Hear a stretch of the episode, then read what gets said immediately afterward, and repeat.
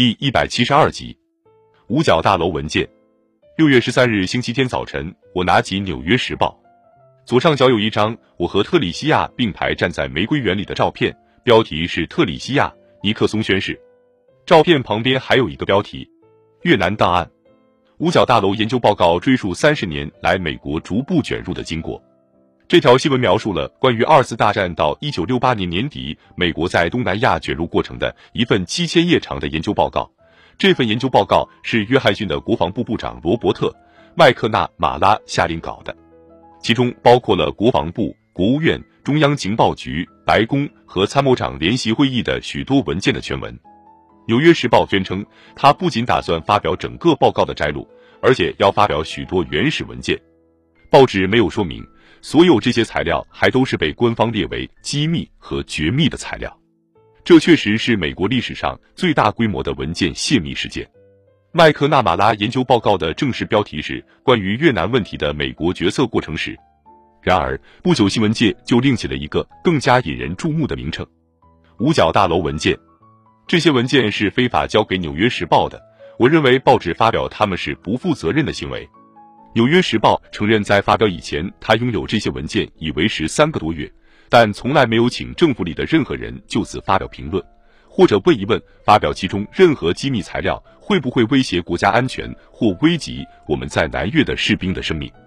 国防和情报机关抢着设法搞到这个研究文件的副本，以便估计它的泄露造成的影响。国家安全局首先担心的是，其中一些较新的文件会给破译密码提供线索。他们怕敌方专家训练有素的眼睛会发现有关我们信号和电子情报水准的材料。国务院着了慌，因为文件会暴露东南亚条约组织目前仍然有效的应急作战计划。中央情报局担心的是，过去或现有的情报提供人会被暴露出来。他们说，研究报告里有的地方具体提到现今仍在东南亚活动的中央情报局谍报人员的名字和活动。事实上，却有一个秘密联络站几乎立刻失去作用了。国际社会感到一阵震惊，因为文件中有些材料涉及别国政府作为外交中介人的作用，有几个政府提出了正式抗议。迪安·拉斯克发表书面谈话说，这些文件对北约和苏联将很有价值。经过考虑，我们只有两种做法可以选择：或者是不做反应，或者是争取发出禁令，使《纽约时报》不致继续发表材料。从政策上考虑，我们赞成对《纽约时报》采取行动；而从政党斗争方面考虑，则觉得不宜这样做。麦克纳马拉研究报告首先是对肯尼迪和约翰逊将国家拖入越南战争这种做法的批评。他追溯了肯尼迪怎样决定支持1963年推翻吴廷艳和导致他的死亡的政变。这个决定曾被马克斯韦尔泰勒将军抨击为我们最大的错误之一。他说：“我们纵容推翻吴廷艳。”其唯一的结果就是造成混乱。新闻报道说，文件证明约翰逊曾对美国人民说他不会使战争升级，而暗中却在策划把派出美国士兵的人数从1.7万增加到18.5万。文件发表后，詹姆斯·赖斯顿在文章中谈到肯尼迪总统和约翰逊总统在谎话的掩盖下偷偷的把美国卷入战争。可是五角大楼文件的发表肯定会损害我们在越南的整个努力。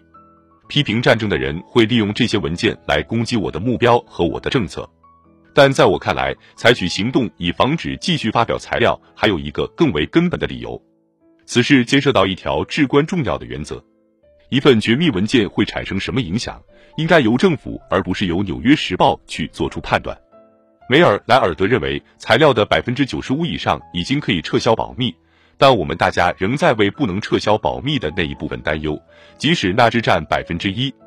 如果我们不对《纽约时报》采取行动，那无异于告诉政府中每一个心怀不满的官员，他可以随心所欲地泄露任何机密，而政府不会过问。《纽约时报》决定发表这些文件，显然是他奉行反战政策而不是坚持原则的结果。二十世纪六十年代初，国务院的一个职员奥托。奥蒂普卡曾把有关国务院保密制度松弛情况的机密文件拿给调查这个问题的几位参议员看。奥蒂普卡认为他的行动是有道理的，因为只有这样才能纠正他所认为的一种危险的局面。《纽约时报》不赞成奥蒂普卡的行动，曾发表社论表示愤慨。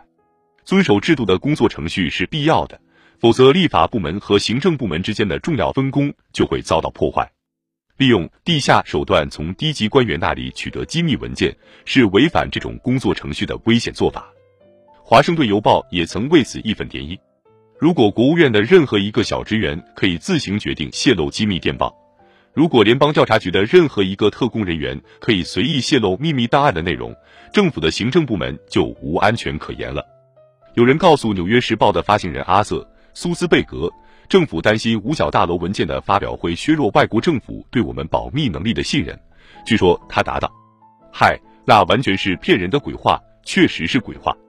六月十五日星期二，司法部劝告《纽约时报》，在政府审查那些文件，断定他们不致引起国家安全问题以前，不要继续发表。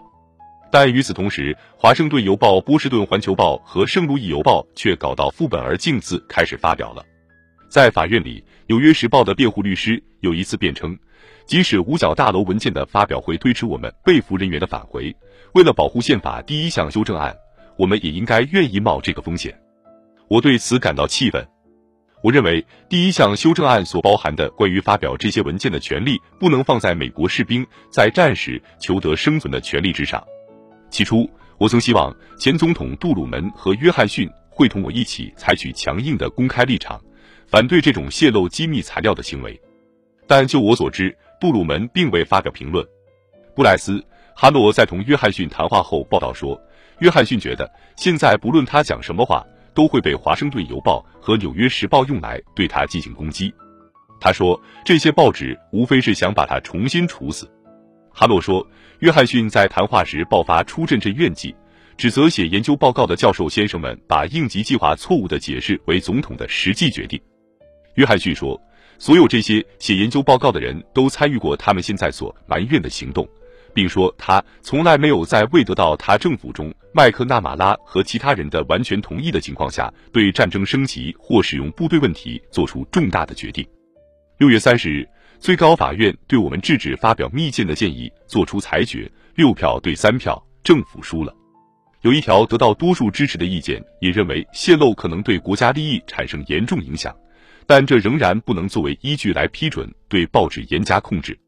首席法官伯格发表不同意见时，批评法院的审议过于仓促，也批评《纽约时报》不与政府磋商。